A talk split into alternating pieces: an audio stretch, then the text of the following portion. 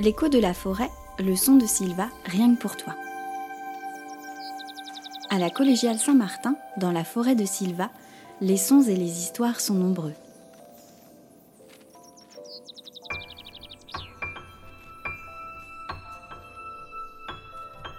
Tu as entendu ces quelques notes?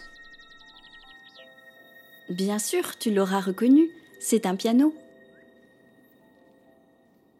Kangourou dans le Carnaval des animaux de Camille Saint-Saëns ou Chat maladroit dans la Symphonie des animaux de Dan Brown, 134 ans plus tard, le piano est aujourd'hui, après la guitare, l'instrument le plus utilisé dans nos maisons. À la fois instrument des grandes compositions de Mozart, Chopin ou Beethoven et instrument pour tous, il est né il y a plus de 300 ans en Italie. Piano girafe, piano pyramide, piano harpe, il a pas mal tâtonné avant d'arriver aux formes qu'on lui connaît maintenant, chacun y allant de son invention. Ces cordes frappées de petits marteaux de bois couverts de peau ont la particularité de pouvoir se jouer piano, autrement dit doux, ou forte, fort, ce qui lui vaudra le nom de piano forte. Le piano est bien souvent utilisé par les personnages des histoires. Mais dans celle que nous allons découvrir aujourd'hui, c'est lui le héros.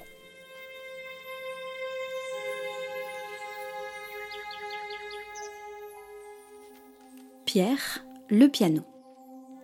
Dans la maison d'une vieille dame, il y a un piano. Un piano qui s'appelle Pierre. Son nom est inscrit en lettres dorées à l'intérieur du couvercle. Tous les jours, la vieille dame s'assoit sur le tabouret devant lui et joue les plus beaux morceaux qu'elle connaît. Ses doigts souples se posent sur les touches blanches et noires, parfois avec douceur, parfois avec enthousiasme, pendant que son pied appuie sur la pédale pour donner aux notes toute leur force. Pierre est ravi lorsque la vieille dame joue, car la musique est le plus grand amour de sa vie.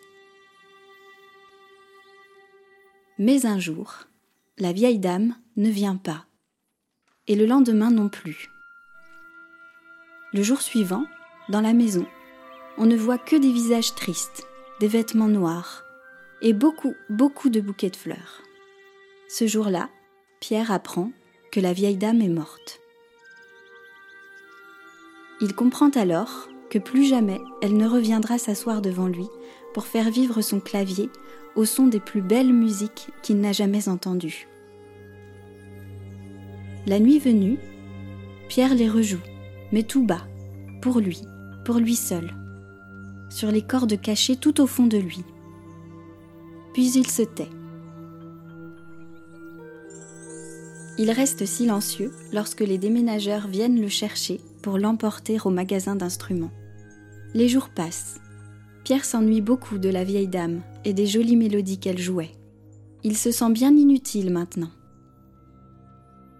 Dans le magasin où l'on a placé Pierre, il y a des instruments de musique tout neufs, tout brillants bien sûr, mais aussi des plus anciens, des instruments d'occasion.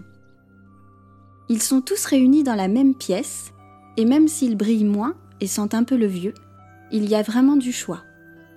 On y trouve des guitares, des violons, des trompettes et bien d'autres instruments qui, comme Pierre, attendent un nouveau propriétaire.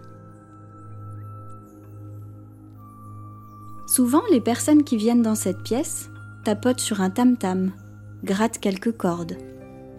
Et puis quelquefois, un instrument s'en va. Pierre ne le remarque pas tout de suite, mais peu à peu, il se met à souhaiter qu'un visiteur, en passant, laisse courir ses doigts sur son clavier pour entendre le son qu'il a. Un jour, un homme et une femme arrivent accompagnés de leur petite fille. L'enfant observe, regarde les instruments autour d'elle. On dirait qu'elle cherche quelque chose, quelque chose de précis. Et puis, elle aperçoit Pierre. Là, papa, à côté de la contrebasse, dit la petite fille. Elle se place alors devant Pierre, ouvre son couvercle et joue un petit air tout simple. Le vœu du piano est exaucé. Mais quelle honte pense Pierre, vexé. Moi sur qui on a joué les plus belles mélodies, les plus beaux morceaux, m'utiliser pour des musiques aussi ridicules Pierre est tellement bouleversé qu'il se désaccorde et se met à sonner fou. Il faudra le faire accorder, dit le papa de la petite fille, et il décide d'acheter Pierre. Le lendemain, avant que d'autres déménageurs viennent le chercher, la vieille contrebasse, près de lui, voit bien que Pierre est triste. Tu sais, Pierre, dit-elle, ta vieille dame, elle aussi a été une petite fille un jour. Elle aussi, elle a sûrement commencé par pianoter des petites chansonnettes toutes simples. Il faut bien apprendre. Pierre réfléchit. Il a un peu honte de lui. Maintenant, dans sa nouvelle maison, Pierre fait tous les jours de son mieux pour que les airs les plus simples de la petite fille sonnent aussi bien que les plus belles musiques.